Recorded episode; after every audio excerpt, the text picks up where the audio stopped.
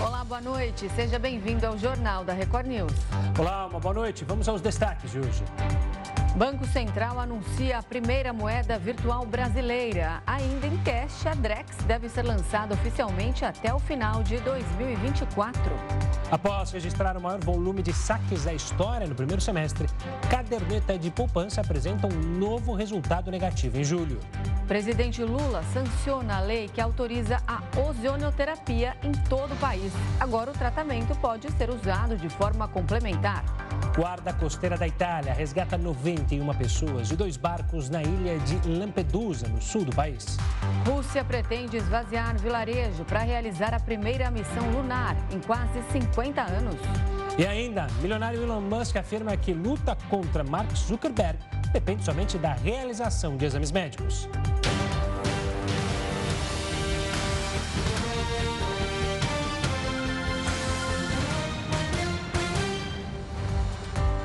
A caderneta de poupança está cada vez menor. Depois de registrar o maior volume de saques da história no primeiro semestre, a modalidade teve um novo resultado negativo em julho, com saques acima do valor dos depósitos efetuados no mês. Segundo dados divulgados pelo Banco Central nesta segunda-feira, foram retirados 330,1 bilhões de reais da poupança apenas no mês de julho. Em contrapartida, foram alocados 226,6 bilhões na aplicação ao longo do mês passado. Ou seja, a poupança perdeu 3,58 bilhões de reais em patrimônio somente em julho. A perda é a segunda maior apurada para o mês desde o início da série histórica, iniciada em 1990. 95. O resultado é melhor apenas do que o registrado no mesmo período do ano passado, quando as retiradas superaram as aplicações em 12,7 bilhões. No resultado somado de 2023, a caderneta teve perda de 70,2 bilhões no acumulado dos sete primeiros meses. A perda de recursos da poupança pode ser justificada pelo baixo retorno da aplicação diante de outros investimentos que oferecem segurança semelhante e melhor rendimento. Atualmente, a rentabilidade da caderneta equivale a 0,5% ao mês mais o pagamento da taxa referencial, o que significa um retorno médio de 6,34% ao ano. Para se ter uma ideia, aplicações em Tesouro Direto, por exemplo, oferecem segurança semelhante e rendimentos que podem facilmente ultrapassar os 10% ao ano. Na prática, se o investidor aplicar mil reais na caderneta, ele terá uma rentabilidade bruta estimada de R$ 88,37 em 12 meses. No mesmo período, o ganho obtido em um título do Tesouro Direto atrelado à taxa Selic seria de R$ 137,50. Mas, mesmo com os resultados e rendimentos abaixo da média, a poupança ainda continua presente na carteira de 26% dos brasileiros, de acordo com dados do Raio-X do Investidor, divulgado pela Associação Brasileira das Entidades dos Mercados Financeiro e de Capitais. Em três semanas de programa, os bancos já renegociaram mais de 5 bilhões de reais em dívidas pelo Desenrola Brasil. De acordo com dados da Federação Brasileira de Bancos, a renegociação de dívidas pelo Desenrola Brasil alcançou 5,4 bilhões de reais em volume financeiro. O total representa 116% em relação aos 2 bilhões e meio de reais somados nos 15 dias anteriores. Já o número de contratos negociados superou os 900 mil. Até o dia 30 de julho, a quantidade era de 400 mil. Além disso, durante as três primeiras semanas, foram desnegativados 4,8 milhões de registros de clientes com dívidas bancárias de até 100 reais. Esse balanço não inclui baixas de registros de instituições de outros setores. Nesta modalidade, a dívida de até 100 reais continua existindo, mas os bancos se comprometem a não incluir os devedores no cadastro negativo. Desta forma, se não houver outros débitos pendentes, o cliente fica com o nome limpo. Para a Febraban, a adesão expressiva mostra o acerto do governo e dos bancos com a ação, além de comprovar o interesse da sociedade e das famílias em regularizar a situação econômica. Até o momento, as renegociações são exclusivas da faixa 2 do programa, que abrange pessoas com renda de dois salários mínimos até 20 mil reais. As dívidas de quem está na faixa 1 com renda até dois salários mínimos vão ser renegociadas a partir de setembro. A adesão ao Desenrola Brasil vai até o dia 31 de dezembro. A produção de veículos no Brasil recuou em julho, mas as vendas subiram após o incentivo fiscal do governo. A produção de veículos em julho no Brasil caiu 3,3% em relação a junho. Enquanto isso, as vendas subiram 19%, impulsionadas pelo benefício do governo federal, que barateou os preços dos produtos no período. Os dados foram divulgados nesta segunda-feira pela Associação de Montadoras. Na comparação com julho de 2022, a produção foi 16,4% menor mas as vendas cresceram 24%.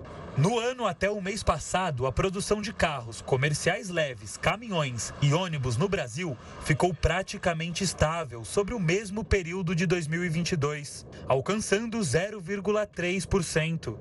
Já as vendas entre janeiro e julho mostraram evolução de 11,3% para 1,22 milhão de unidades, segundo os dados da entidade. O número de emplacamentos também mostrou aumento das vendas. O emplacamento diário de veículos leves na primeira semana de agosto foi 23% maior que o registrado no mesmo período de 2022. E o presidente Lula já está no Pará, onde começa amanhã a Cúpula da Amazônia. Mas antes do evento, ele aproveitou para cumprir a agenda no estado.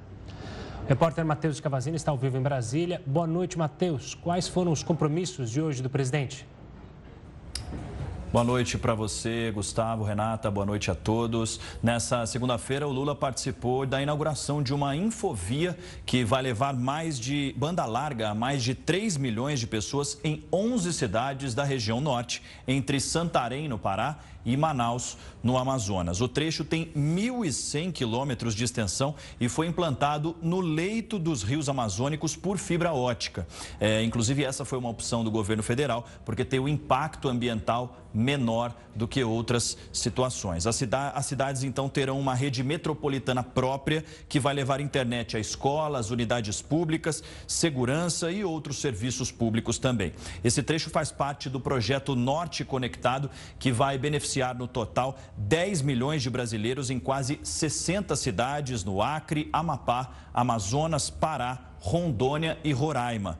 A intenção do governo é reduzir custos, melhorar e aumentar os serviços de educação e, tele, e telesaúde na região, ao facilitar a chegada da atenção especializada a locais de difícil acesso, como comunidades tradicionais e também indígenas. O presidente também visitou um navio hospital que atende populações ribeirinhas no rio Tapajós. Essa embarcação tem estrutura para atendimento clínico e odontológico é, a comunidades ribeirinhas. É, Lula, inclusive, falou durante essa visita sobre a importância de expandir a telemedicina e o alcance digital, principalmente para melhorar o atendimento para essas pessoas. O presidente disse que tem a intenção de garantir que a pessoa que mora no lugar mais distante do Brasil receba, inclusive pela internet, atendimento de qualidade e que a tecnologia também possa auxiliar profissionais da saúde dessas regiões a melhorar aí o atendimento dessas pessoas. Renata, Gustavo. Matheus Escavazini falando ao vivo com a gente de Brasília. Muito obrigada pelas informações. Uma boa noite para você. E uma equipe de cientistas dos Estados Unidos anunciou hoje ter conseguido repetir um experimento de fusão nuclear. O objetivo é buscar energia limpa e limitada. Em dezembro do ano passado, a mesma equipe já havia conseguido uma reação nuclear experimental, que produziu mais energia do que a que foi usada pelos cientistas. Esses estudos têm como objetivo acabar com a queima de combustíveis fósseis, com o uso de energia limpa ilimitada. Em nota divulgada hoje, o porta-voz do Laboratório Nacional, Lawrence Livermore, diz que o experimento produziu um rendimento maior do que o de 2022. Eles devem dar mais detalhes do estudo nas próximas semanas. A fusão nuclear é considerada uma fonte de energia limpa, abundante e segura. Ela deve permitir à humanidade acabar com a dependência do carvão, do petróleo e do gás natural. A queima destes e outros combustíveis é o principal fator para a atual crise climática. Os Estados Unidos anunciaram hoje que os 31 tanques de guerra prometidos à Ucrânia em janeiro estão prontos para serem enviados à Europa. Estes serão os primeiros tanques pesados americanos a enfrentar diretamente os russos. Os modelos comportam quatro soldados e conseguem percorrer até 450 quilômetros de distância. Amplamente usados nas guerras americanas desde os anos 1980, como a do Golfo, do Afeganistão e do Iraque. Eles foram retirados dos estoques dos Estados Unidos e passaram por um upgrade antes de serem enviados. Cada blindado pesa 56 toneladas e é criticado pelo alto consumo de combustível. Um grupo de elite de hackers norte-coreanos invadiu secretamente as redes de computadores de um importante desenvolvedor russo de mísseis. As informações são da agência Reuters. Os hackers invadiram o ambiente de tecnologia da informação da empresa, permitindo a leitura do tráfego de e-mail, conseguindo transitar entre redes e extraindo dados. Curiosamente, nos meses seguintes à invasão, o governo da Coreia anunciou vários desenvolvimentos em seu programa de mísseis balísticos. De acordo com os técnicos de segurança, a invasão começou aproximadamente no final de 2021 e continuou até maio de 2022. Duas pessoas morreram em um naufrágio na Itália. Os barcos levavam imigrantes e mais de 90 foram resgatados. A guarda costeira italiana conseguiu resgatar 91 pessoas de dois barcos na ilha de Lampedusa, no sul do país. As embarcações, que levavam imigrantes, afundaram no fim de semana e a operação de resgate durou cerca de 36 horas. A ação aconteceu em duas etapas. A primeira retirou 57 pessoas de alto mar e a segunda resgatou imigrantes de um penhasco onde estavam presos. Duas pessoas não resistiram e faleceram por causa dos naufrágios. As vítimas fatais eram uma mulher e uma criança. A maior parte dos imigrantes veio do continente africano. Alguns países citados foram Burkina Faso, Camarões, Costa do Marfim, Guiné, Mali e Nigéria. A Itália tem visto aumentar o número de imigração via mar. Apenas neste ano, foram quase 92 mil pessoas tentando desembarcar no país, segundo dados do governo italiano. No mesmo período do ano passado, foram cerca de 43 mil pessoas. O Banco Central anunciou hoje que a primeira moeda virtual brasileira vai se chamar Drex. De acordo com a instituição, o nome é uma abreviação da expressão digital real X. A moeda virtual oficial do Brasil ainda está em teste. A ideia é que ela seja lançada até o fim do ano que vem, modernizando o sistema bancário e o modo de lidar com o dinheiro. De acordo com a autarquia, a solução vai oferecer um ambiente seguro e regulado para a geração de novos negócios, além de um acesso mais democrático aos benefícios da digitalização da economia a cidadãos e empreendedores. E o ministro Márcio França, de Portos e Aeroportos, disse que é preciso um projeto de lei para restringir voos no aeroporto de Santos Dumont, Rio de Janeiro. Para ele, é necessário fazer uma lei com urgência constitucional para oficializar a mudança. Enquanto isso, as companhias precisam se adaptar para que os passageiros não tenham prejuízo. O prefeito do Rio de Janeiro, Eduardo Paes, no entanto, rebateu e afirmou que não vê necessidade em um projeto de lei e que bastaria uma portaria restringindo os voos. Para ele, o terminal não aguenta a quantidade de voos que trabalha atualmente. A prefeitura tem debatido, junto com os governos federal e estadual, a retomada de viagens no Galeão. O aeroporto recebeu menos de 6 milhões de passageiros no ano passado enquanto o Santos Dumont teve mais de 10 milhões. E a Prefeitura do Rio de Janeiro reabriu hoje o cadastro para mototaxistas interessados em trabalhar com o aplicativo MotoRio. O repórter Lúcio Castro está na capital fluminense e tem todos os detalhes. Olá, Lúcio, onde ficam os postos de cadastros? Olá, Gustavo. Olá, Renata. Boa noite para você ligado no Jornal da Record News. Os postos da Secretaria Municipal de Transportes para as inscrições ficam no centro da cidade, em Bangu, no Engenho Novo, em Irajá, em Jacarepaguá e na Ilha do Governador. O atendimento é de segunda a sexta-feira, das nove da manhã às quatro da tarde. É preciso atender algumas normas, como ter mais de 21 anos, pelo menos dois anos de experiência na categoria A e ser o dono da moto moto. Quem usar a motocicleta de terceiros precisa de uma procuração com cópia autenticada. A Secretaria Municipal de Transportes cobra outros requisitos para inscrição. E para ter acesso a todos os critérios, é só acessar o site moto.rio. Lá estão as informações, além de endereços e prazos. Eu volto com vocês aí no estúdio. Obrigado, Lúcio. E olha, o presidente Lula sancionou a lei que autoriza a ozonioterapia em todo o país. Tratamento pode ser usado de forma complementar. A sanção da lei que autoriza o uso da ozonioterapia foi publicada no Diário Oficial da União nesta segunda-feira. A ozonioterapia consiste na aplicação de oxigênio e ozônio diretamente na pele ou no sangue do paciente, na tentativa de conter infecções e aumentar a oxigenação do tecido. Segundo a lei, o tratamento fica autorizado como procedimento de caráter complementar e é necessário seguir algumas regras. Apenas profissionais de nível superior inscritos em conselhos de fiscalização profissional profissional poderão aplicar a ozonioterapia. Ela só poderá ser aplicada por equipamentos devidamente regularizados na Anvisa. E o profissional deve informar ao paciente que o tratamento possui caráter complementar. Em nota divulgada nesta segunda-feira, a Anvisa informou que, até o momento, a terapia tem indicação para apenas cinco áreas. Entre elas estão a dentística, periodontia, endodontia, cirurgia odontológica e estética. O órgão ainda disse que a utilização dos equipamentos para finalidades além das previstas nos registros constitui infração sanitária. Durante a pandemia de Covid-19, a ozonioterapia foi alvo de polêmicas, quando foi recomendada para o tratamento da doença, sem qualquer eficácia comprovada. Em agosto de 2020, o Conselho Federal de Medicina esclareceu que o tratamento com ozônio não era reconhecido para o combate à Covid e nem de nenhuma outra doença. Já em julho deste ano, após o texto ser aprovado pelo Senado, a Academia Nacional de Medicina disse que não tinha conhecimento de trabalhos científicos que comprovassem a eficácia da terapia em nenhuma circunstância. A Anvisa aprovou novas regras para os rótulos de remédios no Brasil. O objetivo é deixar as embalagens mais claras e trazer segurança.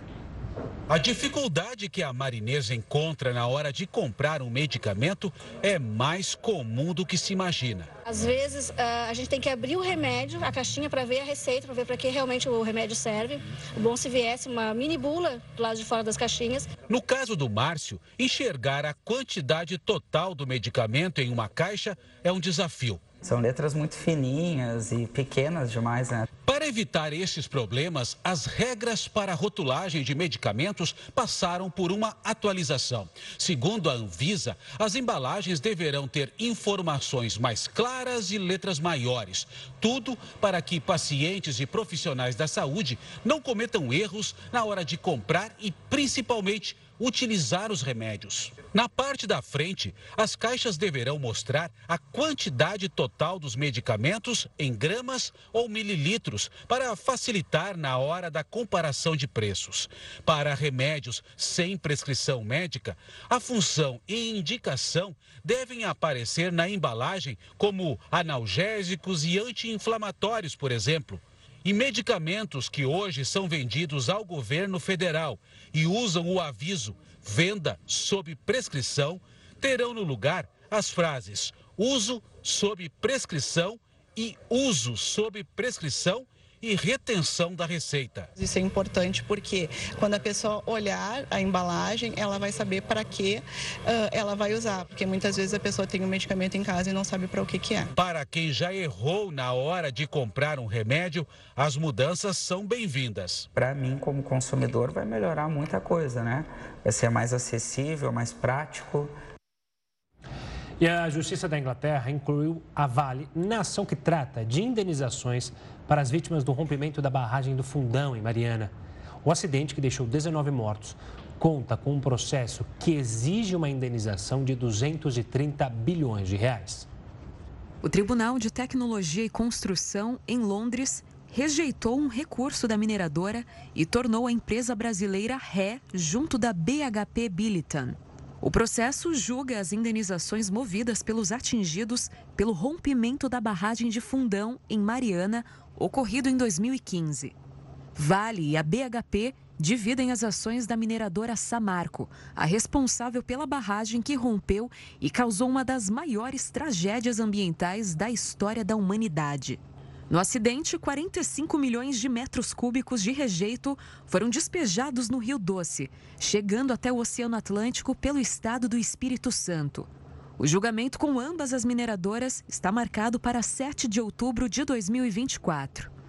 Em 2018, três anos depois da tragédia, o escritório de advocacia Pulgust Goodhead entrou com a ação contra a BHP. Em dezembro do ano passado, a mineradora inglesa exigiu que a Vale divida os custos de indenização em caso de condenação. O pedido é de 230 bilhões de reais para as mais de 700 mil vítimas presentes na ação coletiva. O Brasil e a Bolívia lideram o ranking de perda florestal da Amazônia. De acordo com dados da Global Forest Watch, nos últimos 20 anos, a Bolívia perdeu mais de 9% da cobertura florestal do bioma. Já o Brasil está em segundo lugar, com 8,46%. A perda pode estar relacionada a desmatamento, queimadas, fatores naturais, entre outros. Entre 2002 e 2022, a média de floresta brasileira perdida é de 1,3 milhão de hectares por ano. E a população indígena do Brasil aumentou desde o último censo, feito em 2010. De acordo com o IBGE, a maioria vive fora das quase 600 terras demarcadas pelo país. O aumento da população indígena foi de 89% nos últimos 12 anos. São quase 1 milhão e 700 mil, o que representa 0,83% da população total do país. O crescimento é também resultado da nova metodologia adotada pelo IBGE no censo de 2022. O questionário indígena ele foi um questionário que foi feito completo com essas pessoas. Então, as informações que a gente vai ter dos indígenas são informações completas, porque foi um trabalho mais ainda minucioso, mais elaborado. A maior parte da população de povos tradicionais se concentra aqui na região norte do país. São mais de 750 mil pessoas autodeclaradas indígenas. Em seguida, aparece o Nordeste, com 528 mil.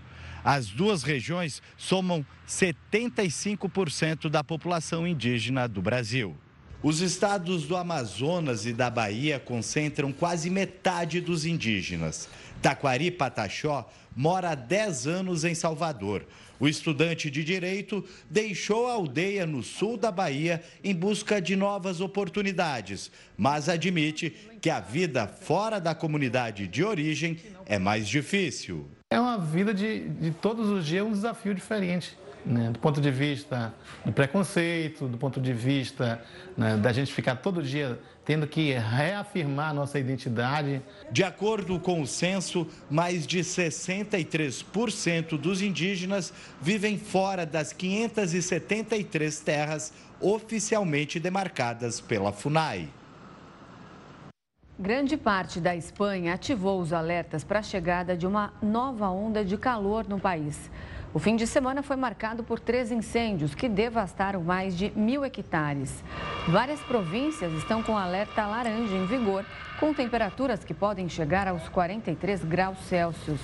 A terceira onda de calor do verão afeta toda a Península Ibérica e está prevista para durar até a próxima quinta-feira.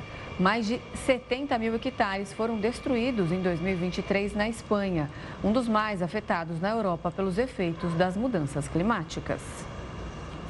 E a polícia norte-americana condenou hoje o último policial que ainda não havia sido julgado pelo envolvimento no assassinato de George Floyd. O ex-policial de Minneapolis, que passou 340 dias em prisão preventiva, pegou uma sentença de quatro anos e sete meses por cumplicidade no crime que aconteceu em maio de 2020. De acordo com um ex-agente, ele participou do crime ajudando a travar o trânsito e os civis para que os outros agentes sufocassem a vítima.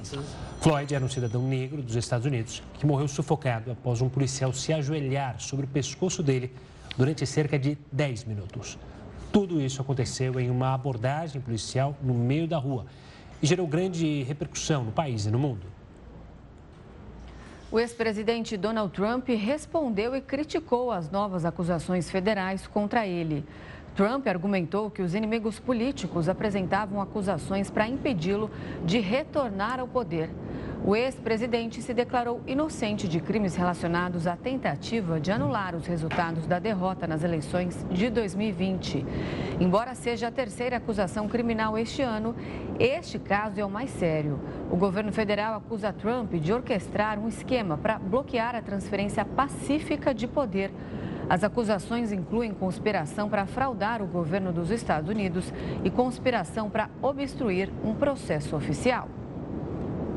Com a queda nos juros, aposentados que têm empréstimo consignado podem aproveitar o momento para renegociar as taxas. É o que você confere em instantes aqui no Jornal da Record News.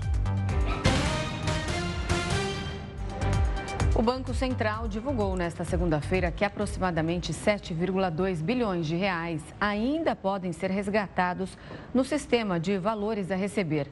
Os dados são referentes ao mês de junho.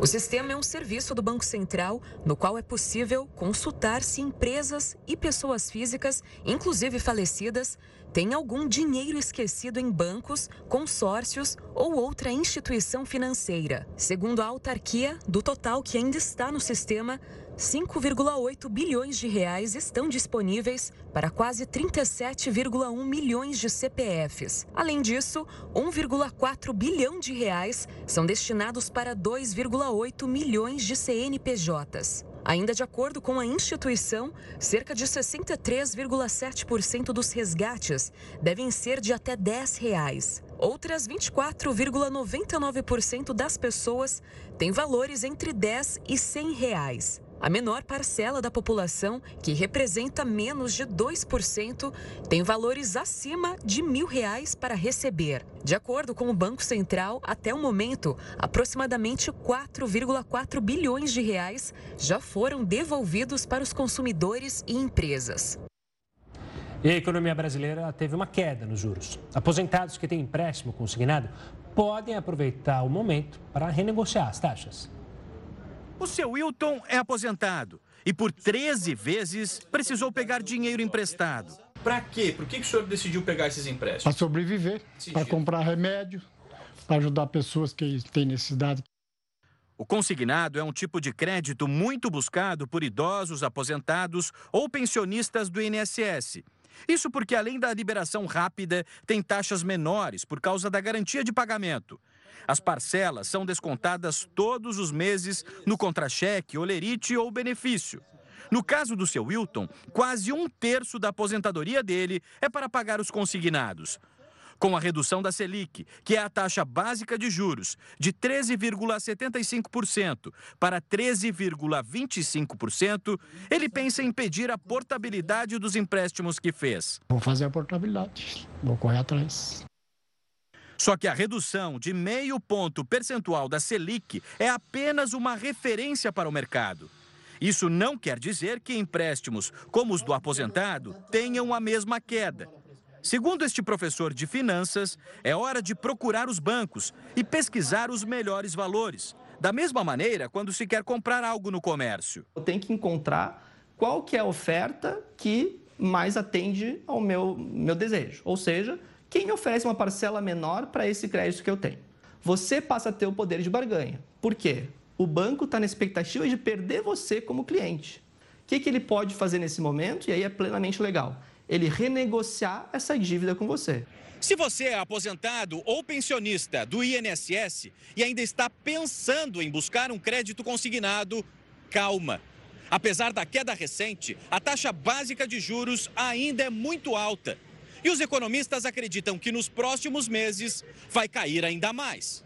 Para quem ainda não está desesperado para conseguir um crédito, vale a pena segurar um pouquinho e esperar uma oferta um pouco melhor daqui, daqui a uns meses. Muita gente que pode ainda tenta evitar os empréstimos por causa da taxa ainda é alta. Eu acho que ainda é muito alta. Para a senhora não é o momento de fazer um consignado agora? Não, não, não, não, não, não. Nem, nem quero nem pensar nisso. O seu Wilton está ansioso para uma redução maior dos juros nos próximos meses, para sobrar um pouco mais da aposentadoria no fim do mês e ajudar o próximo.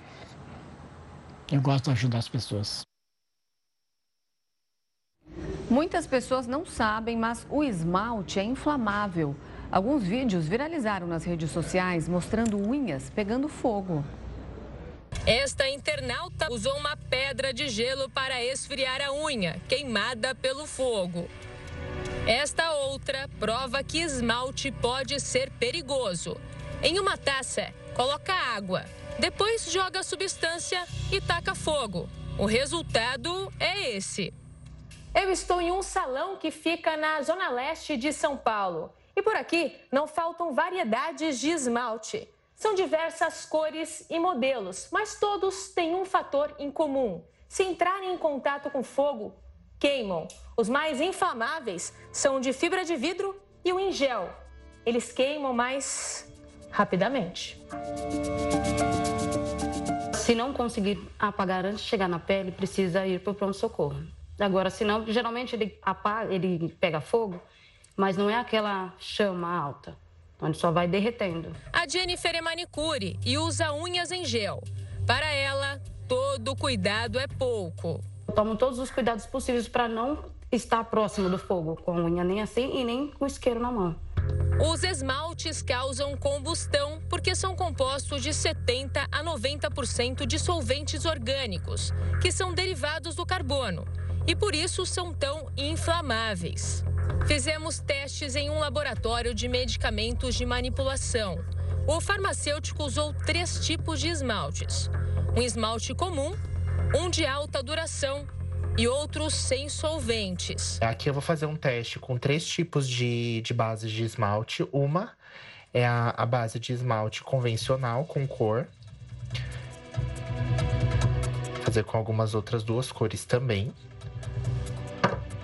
E a outra eu vou fazer com uma base de brilho padrão também sem cor e a base farmacêutica que são as que nós utilizamos aqui para as formulações prescritas pelos médicos e principalmente pelos dermatologistas.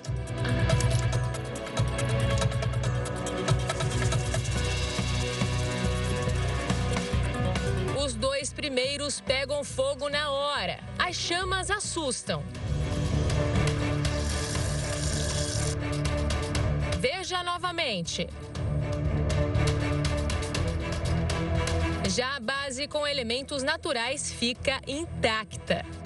O especialista explica que unhas em fibra de vidro e em gel são muito perigosas podem ocorrer ainda o risco de, de, de estourar, de, de, ter uma fibra de vidro e acabar tendo o efeito indesejável. Então, assim, é bonito, só que tem que ver se vale a pena o risco e ponderar isso.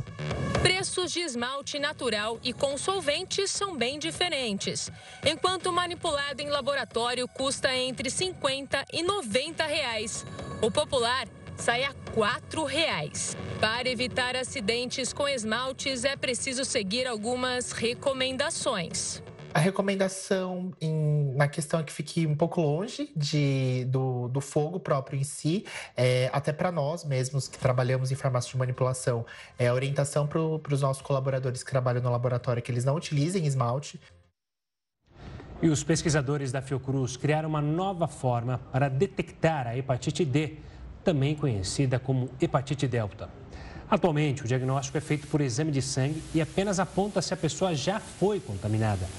Já o método molecular permite quantificar a carga viral presente no organismo do paciente, revelando se a pessoa está infectada naquele momento.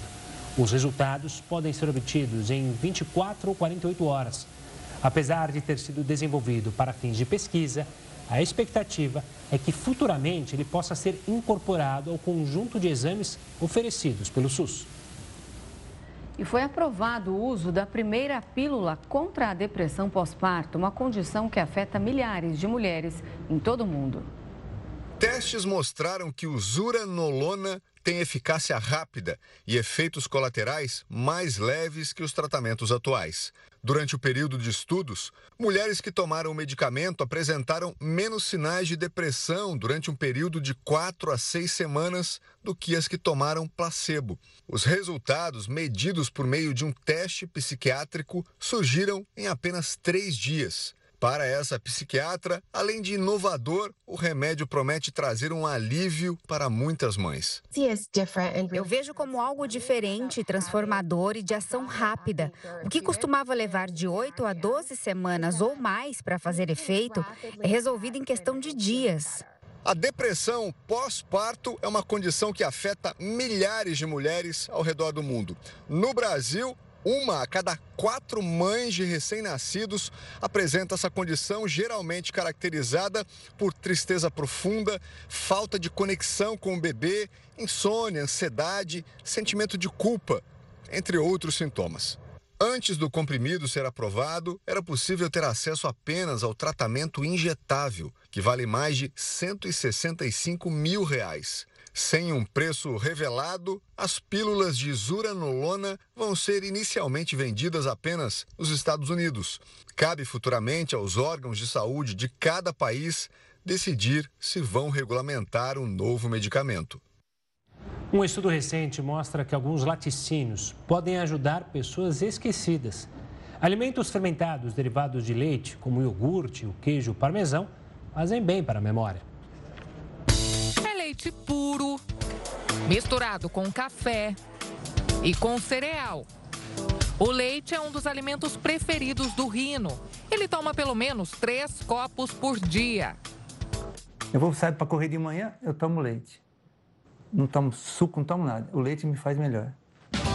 Apesar de parecer um exagero, Rino não tem dúvidas. Para ele, o leite faz bem à saúde. Em seis meses eu faço todos os exames completo, né?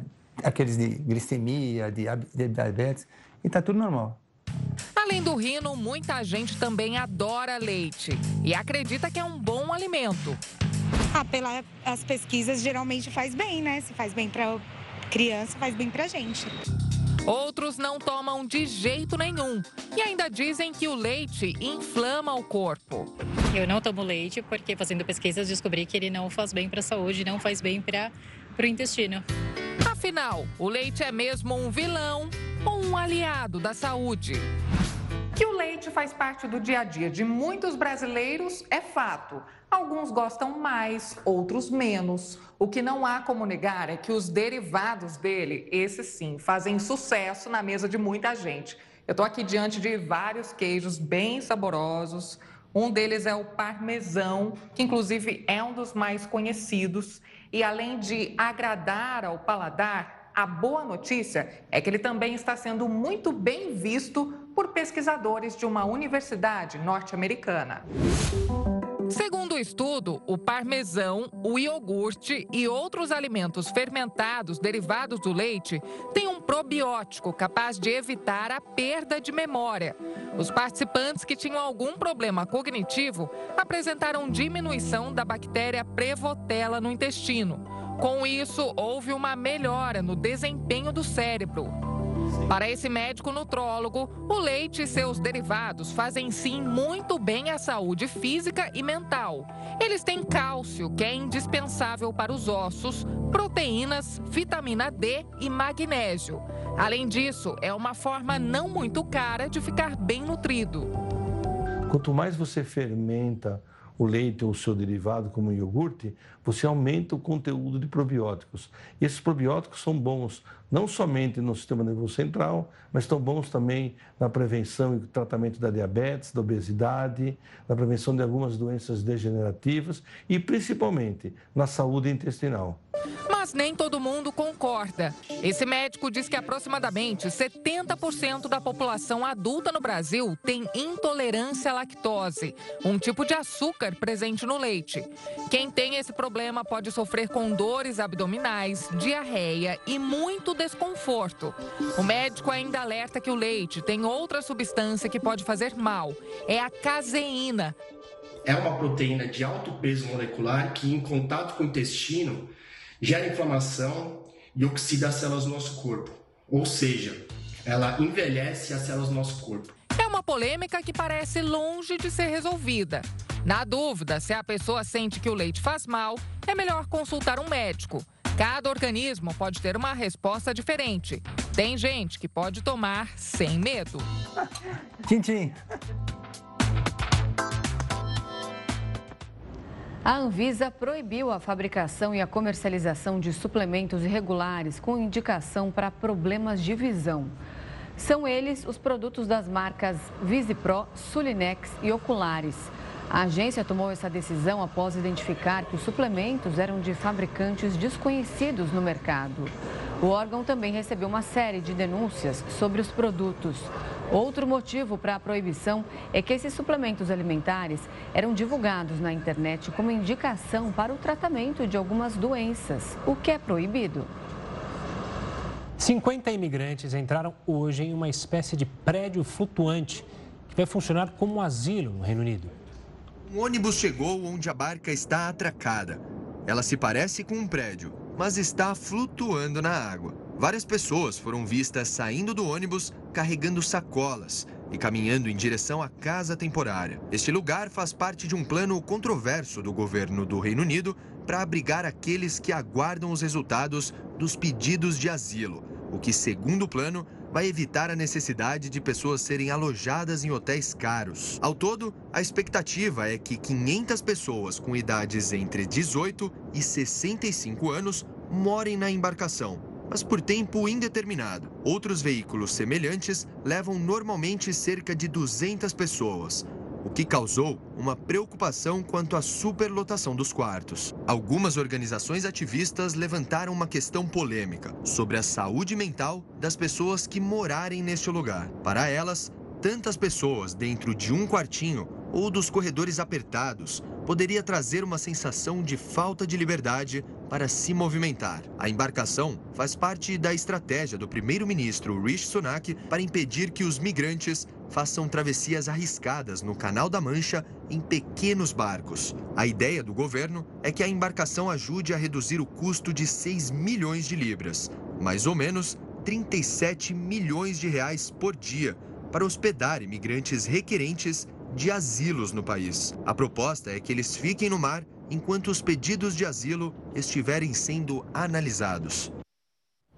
Na próxima sexta-feira, a Rússia vai lançar a primeira missão lunar do país em quase 50 anos. O módulo lunar vai ser lançado de uma base que fica a 5 mil quilômetros da capital Moscou.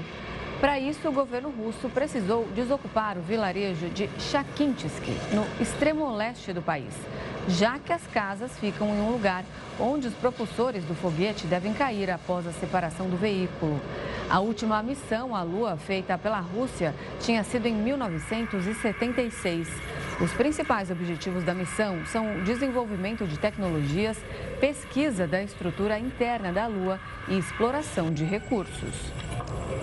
E o governo da Suécia vai retomar a impressão de livros didáticos. A decisão acontece após a educação ser 100% digital no país. O país, que apresenta um dos melhores resultados educacionais do mundo, vai voltar a usar livros impressos nas escolas. Foram mais de 15 anos substituindo papel por computadores. Cerca de 315 milhões de reais serão investidos para imprimir os livros. Isso acontece após algumas pesquisas apontarem um prejuízo educacional com a digitalização do conteúdo. A própria ministra da Educação, Lota Eldon, publicou um artigo em dezembro do ano passado defendendo o material físico. Ela reforçou estudos apresentados pela Agência Nacional de Educação no país. Disse que os alunos que leram textos impressos foram mais capazes de reproduzir os pontos mais importantes e que tiveram melhor compreensão geral da leitura. De acordo com um estudo internacional de progresso em leitura, o desempenho das crianças suecas piorou. Mesmo que ainda esteja acima da média europeia, houve queda de 555 pontos para 544 pontos entre 2016 e 2022. O governo da Suécia também garantiu que no próximo ano, mais de 200 milhões de reais serão direcionados para ampliar o número de livros impressos. Amanhã é o Dia Nacional de Combate ao Colesterol. E de acordo com um estudo recente, tem aumentado o número de crianças e adolescentes com esse problema. É o que você confere daqui a pouco aqui no Jornal da Record News. E amanhã é Dia Nacional de Combate ao Colesterol, data que lembra da importância de se cuidar contra essa doença que pode acometer todas as idades. De acordo com dados da Universidade Federal de Minas Gerais, não é só em adultos que o colesterol vem causando preocupação. Isso porque a doença cresceu entre crianças e adolescentes brasileiros, além de aumentar o risco de infarto e acidente vascular cerebral. O alto nível de colesterol pode agravar a diabetes e a pressão alta. De acordo com os dados coletados de todas as regiões do Brasil, 27,4% das crianças e adolescentes do país têm colesterol alto atualmente. Outras 19,2% apresentaram alterações no LDL, que é considerado o colesterol ruim. Apesar de ser mais conhecida por fraturas em mulheres, a osteoporose também afeta os homens, que representam 25% das pessoas com a doença. A mortalidade dentro desse grupo também é considerada maior. Todos os anos, a doença causa mais de 9 milhões de fraturas em todo o mundo. E por se tratar de uma condição silenciosa e assintomática, a osteoporose passa despercebida por muito tempo, até que o primeiro osso seja quebrado. Por isso, o número de pessoas afetadas pode superar 200 milhões. E apesar de a doença ser mais conhecida em mulheres, a estimativa é que 25% das pessoas impactadas pela osteoporose sejam homens. Dentro desse público, os fatores podem estar relacionados à baixa testosterona e também doenças crônicas. E entre os homens, a mortalidade é considerada mais alta. E a osteoporose ela se desenvolve principalmente por fatores é, relacionados à etnia do paciente, às vezes os caucasianos são os mais afetados, uh, fatores relacionados à perda óssea que acontece no nosso envelhecimento, que pode ser mais acelerada em alguns pacientes.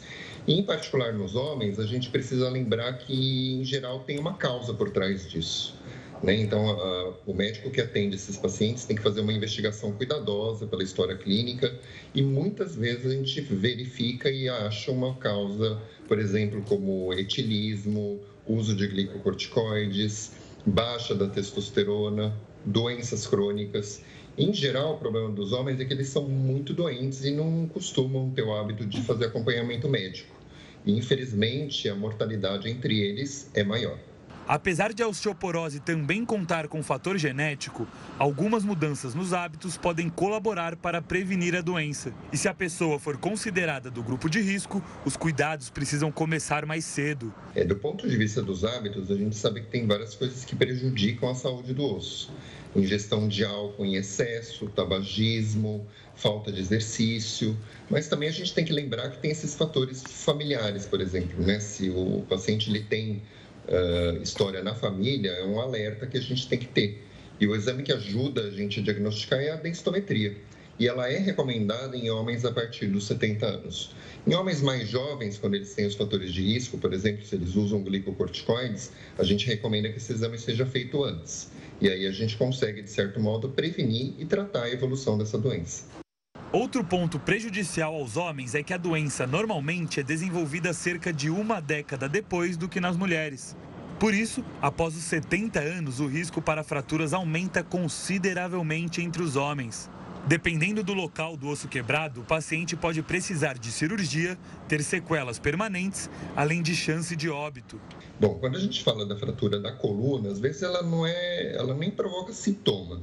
Mas às vezes o que pode acontecer quando o paciente tem múltiplas fraturas na coluna é perder altura, ter dor crônica, uh, o ponto de equilíbrio dele por conta da deformidade da coluna muda, isso aumenta mais ainda o risco de quedas. No caso da fratura do fêmur, ela é uma fratura complicada, porque geralmente ela necessita de uma cirurgia. E essa cirurgia envolve uma hospitalização, uma reabilitação, né, porque se o paciente vai ficar com dificuldade de movimento.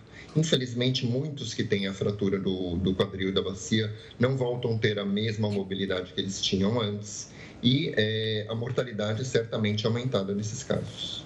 O tratamento para osteoporose é feito com dois tipos de medicamentos.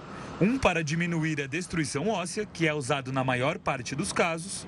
Já para situações mais graves, o paciente pode precisar de anabólicos para a formação de ossos. E a Fundação Pro Sangue de São Paulo fez um alerta após constatar o estoque baixo de plaquetas. O Instituto é responsável por garantir o abastecimento de mais de 100 instituições de saúde da rede estadual. Para manter os estoques estáveis, é necessário coletar por mês 400 bolsas de plaquetas por aférese, que é a coleta específica do material, além de outras 9.500 de sangue total. As plaquetas ajudam no controle de sangramentos e algumas delas podem ser doadas sem causar prejuízo algum à saúde do doador. A doação de plaquetas beneficia muitos pacientes, especialmente aqueles em tratamento de leucemias e outros tipos de câncer, os submetidos a transplante de medula óssea e cirurgias cardíacas. Os critérios para a doação de plaquetas incluem os mesmos da doação de sangue total. Estar em boas condições de saúde, ter entre 18 e 69 anos, pesar mais de 50 quilos, estar alimentado e descansado. Além disso, o doador também não pode ter ingerido aspirina e anti-inflamatórios não hormonais nos três dias anteriores à doação. A Procuradoria-Geral da República pediu ao STF, nesta segunda-feira, as primeiras condenações dos réus dos atos extremistas do dia 8 de janeiro. Neste primeiro bloco, a PGR defende a condenação de 40 réus por crimes como a associação criminosa armada, abolição violenta do Estado Democrático de Direito, dano qualificado contra o patrimônio da União, entre outros crimes. Somadas, as penas podem chegar a 30 anos de prisão. Nas alegações finais, a PGR sustenta que houve uma estruturação preliminar dos atos golpistas antes do dia 8 de janeiro, sendo que havia um propósito deliberado de tomada do poder. Morreu hoje no Rio de Janeiro a atriz Araci Balabanian, de 83 anos, uma das atrizes mais consagradas da teledramaturgia brasileira. Araci Balabanian nasceu em Campo Grande, Mato Grosso do Sul. Filha de refugiados armênios, começou no teatro em 1954, com apenas 14 anos. Em mais de 50 anos dedicados à arte, foram mais de 30 novelas e inúmeros prêmios. Araci estava internada nesta clínica, na zona sul do Rio. Ela lutava contra um câncer de pulmão descoberto no fim do ano passado. A doença já estava em estágio avançado, mas apenas familiares e amigos próximos sabiam sobre o estado de saúde delicado da atriz. A morte de Araci gerou comoção entre artistas e amigos. E por tudo que você fez e representou para nós, você estará num lugar muito, muito especial. Receba meu beijo, meu abraço, meu pensamento que agora chega até você e meu agradecimento por tudo, por tudo. O ator Miguel Falabella fez uma homenagem à companheira de palco. Destacou a grandeza da atriz e agradeceu os momentos juntos. O ator Ari Fontoura também se declarou a amiga. Você deixa uma marca eterna na minha vida e em tantas outras. Sua memória viverá para sempre em nossos corações e a sua ausência será sentida profundamente. Muito obrigado por sua arte, pelo amor ao teatro, à televisão e à nossa profissão. Que Deus te acompanhe, viu? O presidente Luiz Inácio Lula da Silva lamentou a morte e lembrou dos milhões de fãs que sentirão falta da grande dama das artes dramáticas. O corpo de Araci Balabanian vai ser velado amanhã no Teatro Municipal do Rio de Janeiro, a partir das 10 da manhã. A cerimônia será aberta ao público. Bilionário Elon Musk afirma que luta dele com o presidente da Meta, Mark Zuckerberg, depende somente de exames médicos. É o que você confere daqui a pouco. O Jornal da Record News volta já. O estado americano do Alasca está sofrendo com inundações, o que causou o desabamento de uma casa. Imagens de drone mostram o momento em que a residência é levada por uma forte correnteza. A região já estava em situação de risco e os moradores deixaram a casa antes do desabamento. A cidade de Junot enfrenta inundações depois que uma barragem de gelo cedeu por causa das mudanças climáticas e as temperaturas mais altas da história no estado americano. Já uma onda forte arrastou vários banhistas para o meio da rua nas Maldivas. O caso aconteceu próximo à ponte que conecta três ilhas da região. Além das pessoas que estavam na praia, alguns motociclistas acabaram caindo das motos por causa da força da onda. Alguns carros também foram atingidos, ficaram rodeados de água. Ainda não há informações sobre prejuízos ou feridos. Serviço Meteorológico das Maldivas emitiu um alerta sobre o potencial das ondas. E o bilionário Elon Musk afirmou que a luta dele com o presidente da Meta, Mark Zuckerberg, depende de exames médicos. Segundo Musk, ele necessita passar por um exame médico devido a dores nas costas, o que pode exigir uma intervenção cirúrgica.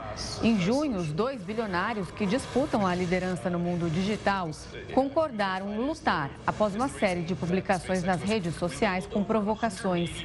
Musk chegou a dizer que esse duelo pode acontecer em Las Vegas ou no Coliseu de Roma, na Itália. O Jornal da Record News fica por aqui. Muito obrigada pela companhia. E uma ótima noite. Fique agora com News às 10 com a Nivien Reis. A gente volta amanhã. Tchau, tchau.